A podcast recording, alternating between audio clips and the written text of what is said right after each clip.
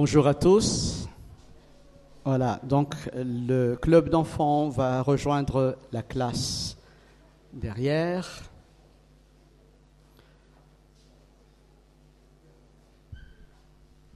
Et euh, voilà, je voudrais remercier euh, toutes les personnes qui euh, donc ont précédé.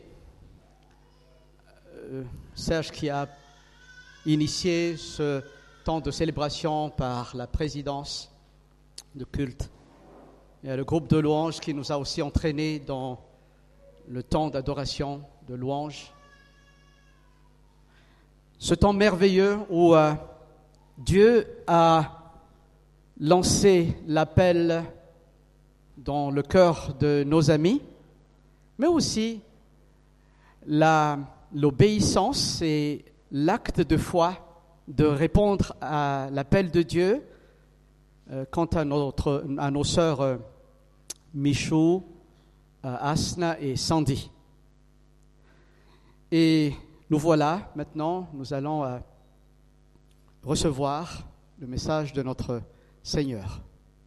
Alors, depuis ce matin, le mot bonté était répété à maintes reprises n'est-ce pas? Dieu est bon, vraiment bon. Et alors, euh, comme euh, ceux qui savent déjà, et pour ceux qui ne savent pas, euh, alors j'ai fait une série de prédications sur la lettre de Paul aux Philippiens depuis un certain temps. Et aujourd'hui, je vais terminer le deuxième chapitre. C'est une lettre remplie d'affection, d'amour, de tendresse, mais c'est aussi une lettre qui nous encourage à vivre dans la joie, euh, quelles que soient les circonstances de notre vie. Nous pouvons nous réjouir en tout temps, dans toutes les circonstances, en tout lieu, parce que notre joie ne s'attache pas à des choses extérieures. Notre joie est liée à une personne. Notre joie est liée à la personne de Jésus-Christ. C'est lui la source de toute joie. C'est lui qui est le seul capable de nous faire réjouir quand tout va mal. C'est lui qui est le seul capable de nous maintenir dans la joie quand tout va bien. Parce que, en réalité, euh, cette joie qui vient de Dieu, c'est une joie, on peut le dire, surnaturelle, qui dépasse tout entendement. Et c'est pourquoi, quand euh, nous ne sommes pas encore venus à la foi, nous nous posons des questions sur ces personnes. Comment est-ce qu'ils peuvent se réjouir alors qu'ils sont persécutés? Comment est-ce qu'ils peuvent se réjouir alors qu'ils ils vivent dans des moments tellement difficiles? Voilà, donc euh, ça c'était un peu pour faire euh, le pont entre ce que j'ai déjà partagé dans le passé et ce que je vais partager avec euh, nous ce matin. Alors, pour introduire donc la, deuxième partie de la deuxième lettre aux, Philippiens, euh, moi je dirais que, voilà, imaginons, euh, euh, voilà des parents qui, avant de partir au travail le matin, laissent des recommandations à leurs enfants. Est-ce que ça nous arrive? Ben, Pour certains. À leur retour le soir, ils trouvent la maison bien rangée. Et toutes les recommandations laissées le matin ont été suivies à la lettre. Waouh, c'est c'est génial, non? C'est la joie des parents. Nous pouvons imaginer effectivement la joie des parents encore plus si leur journée à l'extérieur a été rude. Vous confirmez? Et ce matin, j'aimerais partager avec nous un message que j'ai intitulé Un serviteur fidèle fait la joie de son maître. Un serviteur fidèle fait la joie de son maître. Tout à l'heure, donc, nous allons lire l'épître de Paul aux Philippiens, chapitre 2, verset 19 à 30. Mais avant cela, je voudrais encore prier. Prions ensemble. Seigneur, tu es le Dieu présent qui nous accompagne à tout moment, en toutes circonstances. Et tu es là, nous le croyons. Et nous te demandons, Seigneur, d'ouvrir notre entendement. Et que ta parole, qui est la parole de vie, la parole toute puissante, la parole efficace, puisse pénétrer notre être intérieur, nous faire du bien, nous transformer à ce que nous puissions ressembler de plus en plus à Jésus-Christ. C'est notre prière. Amen. Amen. Alors le texte va être projeté, mais si vous avez votre Bible en main, c'est encore mieux dans votre version. Alors la version qui est affichée, c'est une version qui s'appelle la version selon Colombe. Au nom de Jésus. J'espère dans le Seigneur Jésus vous envoyer bientôt Timothée afin d'être encouragé moi-même par les nouvelles que j'aurai de vous. Car je n'ai personne qui partage mes sentiments pour se soucier sincèrement de votre situation. Tous, en effet, cherchent leurs propres intérêts et non ceux du Christ Jésus. Vous savez qu'il a fait ses preuves et que, comme un enfant auprès de son Père, il s'est consacré avec moi au service de l'Évangile. J'espère donc vous l'envoyer dès que je verrai clair dans ma situation. J'ai cette confiance dans le Seigneur que je viendrai bientôt moi-même. Estimé nécessaire de vous envoyer Epaphrodite, mon frère, mon compagnon d'œuvre et de combat, que vous m'avez envoyé et à qui vous avez donné de quoi pourvoir à mes besoins. Il désirait ardemment vous voir tous, et il était fort en peine de ce que vous ayez appris sa maladie. Il a été malade, en effet, pardon, tout près de la mort, mais Dieu a eu pitié de lui, et non seulement de lui, mais aussi de moi, afin que je n'ai pas de tristesse sur tristesse. Je l'ai donc envoyé avec beaucoup d'empressement, afin que vous vous réjouissiez de le revoir, et que je sois même moins triste. Recevez-le dans le Seigneur avec une joie entière, et honorez de tels hommes, car c'est pour l'œuvre de Christ qu'il a été prêt de mourir, ayant exposé sa vie afin de suppléer à l'absence de votre service pour moi. Amen. Jusqu'ici, la lecture de la parole de Dieu. Un serviteur fidèle fait la joie de son maître. Mais qui est ce serviteur fidèle? Comment est-il au quotidien? Que fait-il pour que son maître soit fier de lui. C'est ce que nous allons voir tout au long de ce message. Je vous invite à méditer sur les trois points qui caractérisent le serviteur fidèle selon notre texte. Un serviteur fidèle est consacré à son maître et à la mission qui lui est confiée. Ensuite, nous allons aussi voir qu'un serviteur fidèle est un compagnon d'œuvre et de combat dans le Seigneur. Et enfin, un serviteur fidèle est prêt à mourir pour le Seigneur et pour la cause de l'Évangile. Vous êtes toujours avec moi? Abordons tout de suite le premier point de notre message. Un serviteur fidèle est consacré à son maître et à la mission qui lui est confiée. Relisons les versets 19 à 24 de Philippiens 2. J'espère dans le Seigneur Jésus vous envoyer bientôt Timothée afin d'être encouragé moi-même par les nouvelles que j'aurai de vous. Car je n'ai personne qui partage mes sentiments pour se soucier sincèrement de votre situation. Tous, en effet, cherchent leurs propres intérêts et non ceux du Christ Jésus. Vous savez qu'il a fait ses preuves et que, comme un enfant auprès de son Père, il s'est consacré avec moi au service de l'Évangile. J'espère donc vous l'envoyer dès que je verrai clair dans ma situation. Et j'ai cette confiance dans le Seigneur que je viendrai bientôt moi-même. De la prison de Rome, l'apôtre Paul écrit une lettre remplie d'affection à l'église de Philippe. Voici ce qu'il dit dans le premier chapitre, versets 7 et 8. Il est juste que j'ai pour vous de telles pensées parce que je vous porte dans mon cœur et que dans mes chaînes, comme dans la défense et l'affermissement de l'évangile, vous participez tous à la même grâce que moi.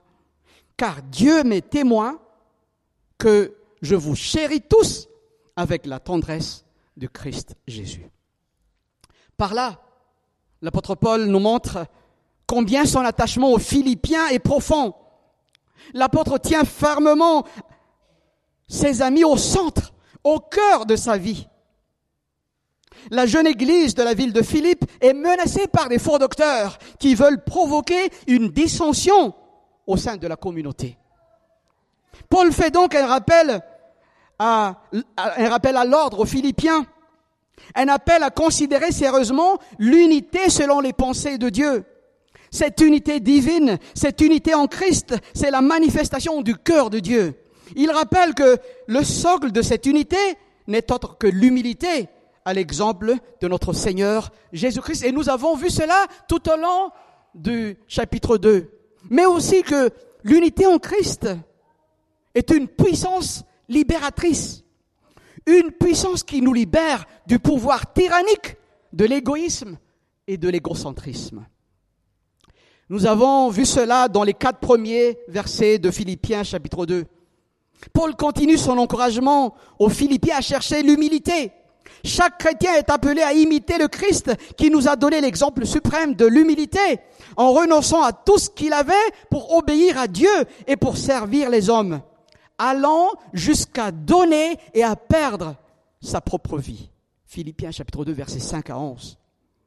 Et le passage qui précède le nôtre, ce qu'on a traité la dernière fois, Philippiens chapitre 2 versets 12 à 18, est un appel à une vie de sanctification. Après s'être intéressé au présent, Paul fait part aux Philippiens de ses projets d'avenir. Paul se soucie de la vie spirituelle des Philippiens. Alors, il ne peut pas laisser l'Église livrée à elle-même. Donc, l'apôtre, au cœur de berger, envisage d'envoyer deux serviteurs qu'il qualifie de fidèles pour encourager et édifier les Philippiens. Le premier serviteur, c'est Timothée. C'est un jeune évangéliste qui occupait une place particulière dans le cœur de Paul. Il considère Timothée comme son fils spirituel, son fils dans la foi, selon 1 Timothée chapitre 1 verset 2. Paul l'avait amené à Christ quand Timothée était encore adolescent. Plus tard, Paul l'a encadré et l'a amené avec lui lors de ses voyages missionnaires et on trouve cela dans Actes chapitre 16, versets 1 à 4. Au moment où Paul écrit cette lettre, Timothée est avec lui à Rome. Et au premier chapitre, euh, le, le tout premier verset, il qualifie Timothée comme serviteur du Christ Jésus comme Paul lui-même. Paul écrit que les Philippiens ont connaissance du fait que Timothée ait fait ses preuves, verset 22 de notre passage. Ainsi, les chrétiens de Philippe le connaissent et le respectent pour sa fidélité, comme un enfant auprès de son père qui s'est consacré avec Paul au service de l'évangile. Paul dit pourquoi il a choisi Timothée pour être envoyé auprès des Philippiens il dit ceci. Je n'ai personne qui partage mes sentiments pour se soucier sincèrement de votre situation. Le terme grec traduit ici par, euh, euh euh, partage le même sentiment et isopsychon. C'est un mot composé qui réunit le mot pour iso égal et l'âme psyché. Il signifie donc qui a la même âme que moi? Et quand on trouve une personne comme cela, on a trouvé un être extraordinaire. Et je pense aux personnes qui ont peut-être trouvé l'âme sœur, en l'occurrence. Quelqu'un va dire quelque chose là-dessus tout à l'heure. Dans ce contexte, nous pensons à David et à Jonathan. L'âme de Jonathan se lia à l'âme de David et Jonathan et Jonathan l'aima comme son âme. Dans notre texte, Paul dit que Timothée partage le même amour et la même sollicitude que lui au sujet des Philippiens. Malheureusement, certaines personnes prennent ce, verset, ce passage dans 1 Samuel chapitre 18, verset 1 pour, pour euh, essayer de défendre l'idée de voilà d'une pensée un, peu perverse. Mais pourquoi Paul dit-il au verset 20 et 21 Car je n'ai personne qui partage mes sentiments pour se soucier sincèrement de votre situation. Tous en effet cherchent leurs propres intérêts et non ceux du Christ Jésus. Pendant le séjour de Paul à Rome, lors de son emprisonnement, il avait plusieurs compagnons de travail. Entre autres, il y avait Luc, le docteur Luc, Marc, Aristarque, Démas et Epaphras. Et nous trouvons cela dans Philippiens, chapitre 23, euh, Philémon, versets 23 et 24. Il est probable qu'au moment où Paul a écrit cette lettre, aucun de ces hommes-là ne se trouvait dans la ville car ils étaient en mission ailleurs. Mais il y avait aussi d'autres personnes, d'autres chrétiens qui étaient à Rome. Certains prêchent le Christ par envie et par rivalité. Leurs intentions ne sont pas pures. Et nous trouvons cela dans Philippiens chapitre 1 versets 15 à 17. Et Paul n'en connaissait probablement aucun qui soit qualifié pour cette mission particulière, qui puisse s'arranger pour l'accomplir et qui veuille la remplir. Mais peut-être aussi parce que il y a tout simplement des chrétiens qui ne s'intéressaient pas à la situation des Philippiens. Pourquoi? Le verset 21 nous donne la réponse à cette question. Tous, en effet, cherchent leurs propres intérêts et non ceux du Christ Jésus. On peut imaginer qu'ils se disent entre eux, pourquoi se soucier de ce qui se passe à Philippe? Alors que nous avons des besoins que nous ne pourrons jamais satisfaire. Et nous pouvons compléter cette façon de parler par pourquoi me soucier du monde entier alors qu'il existe tant de besoins dans mon propre pays? Pourquoi me soucier de mon pays alors qu'il existe tant de besoins dans, ma propre ville? Pourquoi me soucier de ma ville alors qu'il existe tant de besoins dans ma vie, dans ma famille? Pourquoi me soucier des autres membres de mon assemblée alors que j'ai tant de besoins dans ma vie quotidienne? Etc. etc. Cher ami, un serviteur fidèle est un serviteur consacré à son maître et à la mission qui lui est confiée. Timothée est consacré à, Paul, à Christ et à la cause de l'évangile, tout comme l'apôtre Paul lui-même est consacré au Seigneur Jésus et à la bonne nouvelle. Et je voudrais te poser cette question ce matin. Cher ami, comment est ton attachement au Seigneur Jésus en ce moment? Es-tu consacré à l'évangile dans ta manière de penser, de travailler, d'interagir avec tes proches, ton épouse, ton époux, tes enfants, dans ton lieu de travail, à l'école. Quand le Seigneur t'appelle à t'engager dans un service quelconque pour vivre et partager l'évangile autour de toi pour prendre soin des nécessiteux, pour te consacrer au service de l'Église, qu'est-ce qui te retient pour ne pas répondre favorablement à cet appel de Dieu dans ta vie? Si tu as une hésitation à répondre à ces questions, alors la parole de Dieu t'invite à venir devant le trône de la grâce de Dieu pour épancher ton cœur et pour demander l'aide de Dieu afin que ton cœur soit pleinement libéré à lui être consacré et à accomplir la mission qui t'est confiée. Alors, ça fait un bon bout de temps que j'ai préparé ce message, mais ça coïncide justement au temps où on a consacré les diaconesses dans notre Église. En réalité, ce n'est pas nous qui consacrons, c'est le Seigneur. Puisque le mot consacré veut dire mettre à part. C'est Dieu qui a mis à part ces personnes. Ces personnes ne sont pas nécessairement des personnes qualifiées comme on le pense. Mais Dieu les a appelées. Et Dieu les qualifie. Dieu vous qualifie, chers amis. Dieu vous donne les capacités, la force pour pouvoir accomplir ce à quoi Dieu vous a appelé. Et pour l'Église, je l'avais dit une fois, je le répète ici, peut-être que beaucoup d'entre nous regardent euh, le, comment on appelle ça, le mondial. Bon, il y, en a, il y en a qui ne sont pas vraiment intéressés, mais euh, je l'avais déjà dit à l'Assemblée générale, je le répète ici, euh, dans un stade, il y a vraiment des experts. Et ils sont très bons. alors, on pense que le bon, c'est le numéro 10. Non, c'est pas vraiment le numéro 10. Et peut-être c'est le gardien de but, ou c'est peut-être le défenseur. Non, le meilleur joueur dans le stade, c'est les spectateurs. Vous savez pourquoi? Parce que eux-mêmes, ils ne reçoivent aucun carton. Ni de carton jaune, ni de carton rouge. Et du haut, là-bas, euh, de leur euh, place où ils sont, ils savent comment faire. Tu dois passer, tu dois faire cela, tu dois tirer.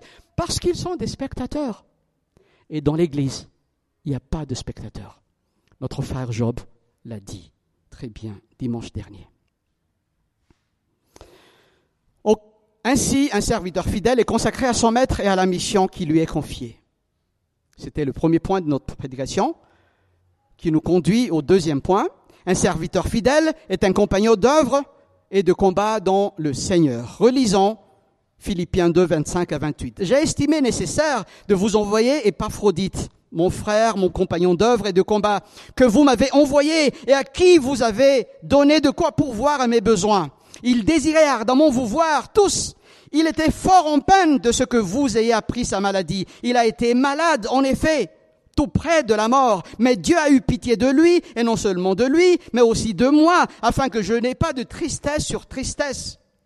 Je l'ai donc envoyé avec beaucoup d'empressement, afin que vous vous réjouissiez de le revoir et que je sois même moins triste. L'intention de l'apôtre Paul était d'envoyer Timothée, mais pas avant son procès.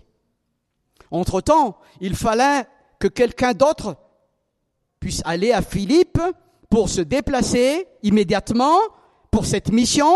L'apôtre Paul choisit Épaphrodite. Épaphrodite est celui qui est envoyé par les Philippiens à Rome pour apporter à Paul les aides matérielles et les offrandes afin de subvenir aux besoins de l'apôtre. Philippiens chapitre 4 verset 18. Nous n'avons pas beaucoup d'informations sur Épaphrodite. Il n'est mentionné que dans cette lettre aux Philippiens. Son nom signifie aimable ou charmant. L'envoi d'Épaphrodite exprime de la part des Philippiens leur confiance en cet homme. Une fois arrivé à Rome, Épaphrodite ne s'est pas contenté de livrer le colis à Paul. Il y est resté pour se mettre au service de l'apôtre Paul et de l'évangile, même en prison. Mais qu'est-ce qu'Épaphrodite a fait exactement? La Bible ne nous donne pas non plus plus de détails là-dessus. Mais Paul l'a qualifié de un frère, un compagnon d'œuvre et de combat. Verset 25. Épaphrodite est un frère dans la foi. Épaphrodite a reçu le pardon de ses péchés et il a soumis sa vie entière à la seigneurie de Jésus-Christ. Épaphrodite est un compagnon d'œuvre. L'apôtre Paul, avancé en âge, il est limité dans ses mouvements par des chaînes et par des gardes. Philippiens chapitre 1 verset 13. Il fallait que quelqu'un s'occupe de ses repas, de ses vêtements, de son logement, de ses soins quand il était malade. Nous pouvons trouver cela dans 2 Corinthiens chapitre 12 versets 8 à 10.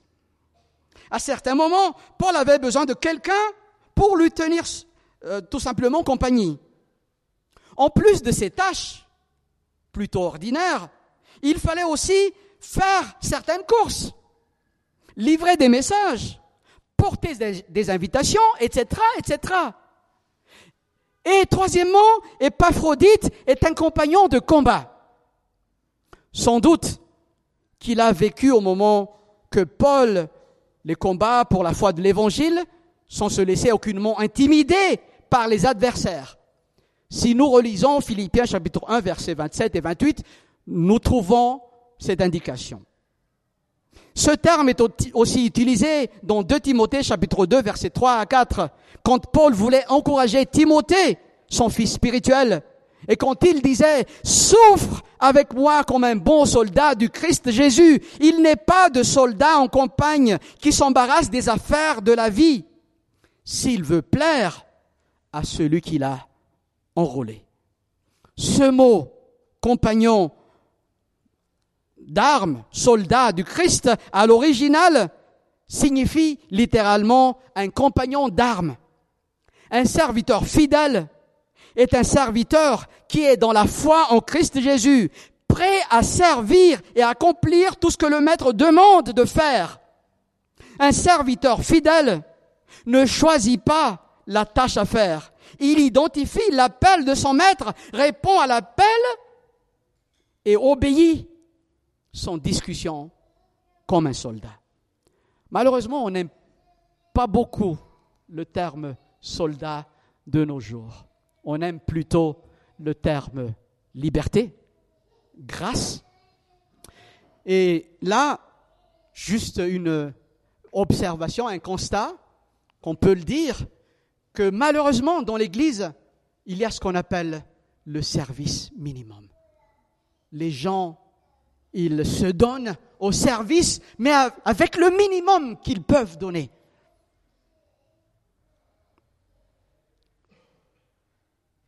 Nous avons vu dans les passages précédents que la vie chrétienne n'est pas une vie pépère. Il y a un combat à mener. Et ce ne sont pas des combats tendres. Nous sommes appelés à combattre le, bon combat de la foi, à combattre pour la foi de l'évangile, à combattre le, le moi qui veut entraver à l'œuvre de Dieu en nous à combattre les esprits du mal dans le monde céleste. Écoutons encore ce que l'apôtre Paul nous dit dans Éphésiens chapitre 6 versets 12 à 13, car nous n'avons pas à lutter contre la chair et le sang, mais contre les principautés, contre les pouvoirs, contre les dominateurs des ténèbres d'ici-bas, contre les esprits du mal dans les lieux célestes. C'est pourquoi, c'est pourquoi, chers amis, prenez toutes les armes de Dieu afin de pouvoir résister dans le mauvais jour et tenir ferme après avoir tout surmonté. Je pense que vous êtes d'accord avec moi, et même si vous n'êtes pas d'accord, que le monde où nous nous trouvons nous pousse à ne pas faire ce que Dieu nous demande de faire. Chers amis, un serviteur fidèle est un, compagnon d'œuvre et de combat dans le Seigneur. Tout travail au nom du Seigneur est important. La prédication, l'enseignement, la direction des réunions d'adoration, tout cela est important. le côté technique dans l'Église. Mais il est tout aussi essentiel d'encourager les frères et sœurs. Encourageons-nous, frères et sœurs,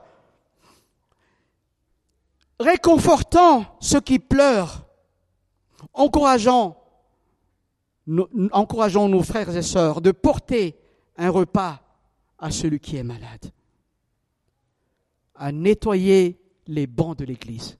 Vous savez, ce sont des services qui ne se voient pas vraiment, qui se font dans les coulisses. Mais l'Église a besoin de chrétiens prêts à servir dans tous les domaines, à faire des œuvres dans l'ombre pour que la cause de l'évangile et la cause du Christ puissent avancer davantage. Sais-tu, cher ami, que le Seigneur t'appelle à lui maintenant? Si tu ne l'as pas encore fait et tu es venu dans ce culte ce matin, il t'adresse particulièrement ce message. Peut-être que tu es invité par Michaud, Assen ou Sandy, et que tu viens les, encourager. Mais le Seigneur t'appelle à te repentir de tes péchés, si tu ne l'as pas encore fait. Il t'appelle à croire en Jésus, le Sauveur de ton âme et le Seigneur de ta vie. Mais il t'appelle aussi à être son serviteur fidèle à le suivre. Chers amis, savez que ce n'est pas le Seigneur qui devrait nous suivre, mais c'est à nous de le suivre. On entend parfois des gens qui disent, Seigneur, si tu me sors de cette situation, alors je te suivrai et je te servirai. Mais non, cher ami, Jésus-Christ est Seigneur à la gloire de Dieu le Père, que nous le voulions ou pas. Tu sais, cher ami, que la bonne nouvelle dans, tout cela, c'est que le meilleur endroit où nous devons être, c'est là où le Seigneur nous veut. Car là où le Seigneur est, là est la vraie sécurité. Là est la vraie vie. Là est le vrai bonheur. Je vais répéter cette phrase. Le meilleur endroit où nous devons être, c'est être là où le Seigneur nous veut. Car là où le Seigneur est, là est la vraie vie. Là est la vraie sécurité. Et là est le vrai bonheur. Je vous invite à revenir un instant sur les deux premiers points de notre message. Un serviteur fidèle est consacré à son maître et à la mission qui lui est confiée. Un serviteur fidèle est un compagnon d'œuvre et de combat dans le Seigneur. C'était les deux premiers points. Et la troisième vérité que nous allons tirer de Philippiens, chapitre 2, versets 19 à 30, c'est un serviteur fidèle est prêt à mourir pour le Seigneur et pour la cause de l'Évangile. Reprenons les versets 27 à 30. Épaphrodite a été malade, en effet, tout près de la mort, mais Dieu a eu pitié de lui, et non seulement de lui, mais aussi de moi, afin que je n'aie pas de tristesse sur tristesse. Je l'ai donc envoyé avec beaucoup d'empressement, afin que vous vous réjouissiez de le revoir, et et que je sois moi-même moins triste.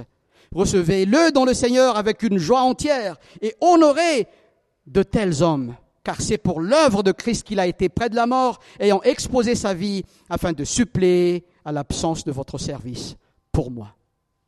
La maladie d'Épaphrodite lui a presque coûté la vie. Nous n'avons pas d'autres précisions là-dessus. Est-ce que le compagnon d'œuvre et de combat de Paul a été, a-t-il été, a-t-il contracté la maladie pendant son voyage en allant, à Rome ou est-ce qu'il l'avait contracté pendant qu'il était au service de Paul en prison? Nous ne le savons pas. Mais il, est, mais il est écrit, il a été malade en effet tout près de la mort. Verset 27. Nous savons aussi que sa maladie est étroitement liée à son travail, car le verset 30 nous dit, car c'est pour l'œuvre de Christ qu'il a été prêt de mourir. Le réformateur Jean Calvin trouve dans ce passage la profonde humanité de l'apôtre Paul. Ce dernier n'avait pas envisagé la mort de son collaborateur avec la dureté des stoïques. Elle lui avait au contraire causé un chagrin véritable. Il a été malade en effet tout près de la mort, mais Dieu a eu pitié de lui, et non seulement de lui, mais, aussi de moi, afin que je n'ai pas de tristesse sur tristesse.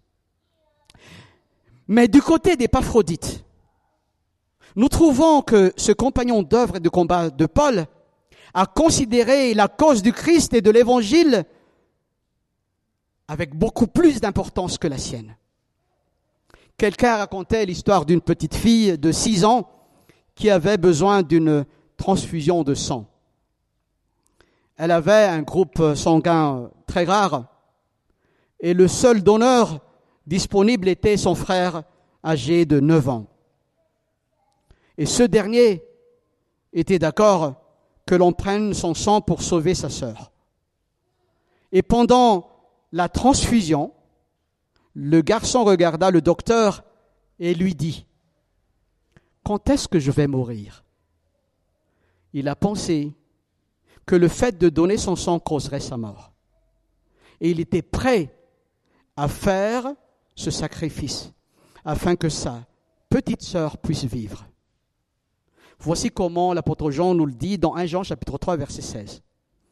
À ceci, nous avons connu l'amour. C'est qu'il a donné sa vie pour nous. Nous aussi, nous devons donner notre vie pour les frères. Cher ami, un serviteur fidèle est prêt à mourir pour le Seigneur et pour la cause de l'Évangile. Saisis-tu l'étendue de l'appel de Dieu dans ta vie, à lui confier tout, absolument tout. Dieu ne te demande pas seulement une partie de ta vie. Il ne demande pas 10%, ni 50%, ni même 99,99%. Il la veut entièrement, sans réserve. Pour terminer, je voudrais juste attirer notre attention sur la déclaration d'un certain capitaine de l'armée française, Georges Guinmer. Il était l'un des pilotes de guerre français les plus célèbres de la Première Guerre mondiale, et sa devise dans la vie est faire face. Et c'est aussi lui qui a dit, on n'a rien donné qu'on n'a pas tout donné. Avons-nous donné notre vie à Jésus? Toute notre vie. Donner tout à Jésus implique donner de notre temps, de notre talent, de nos dons, de notre vie, tout. Que le Saint-Esprit nous vienne en aide afin que nous soyons des serviteurs fidèles qui faisons la joie de notre Maître. Que notre vie soit comme un parfum de bonne odeur qui monte vers le trône de la grâce de Dieu. Que chacun de nous soit un serviteur fidèle, consacré au Maître et à la mission qui nous est confiée. Un compagnon d'œuvre et de combat dans le Seigneur et un serviteur prêt à mourir pour le Seigneur et pour la cause l'Évangile. Chers amis, que Dieu nous bénisse tous et à lui seul soit la gloire, l'honneur, la force et la majesté pour toujours. Amen.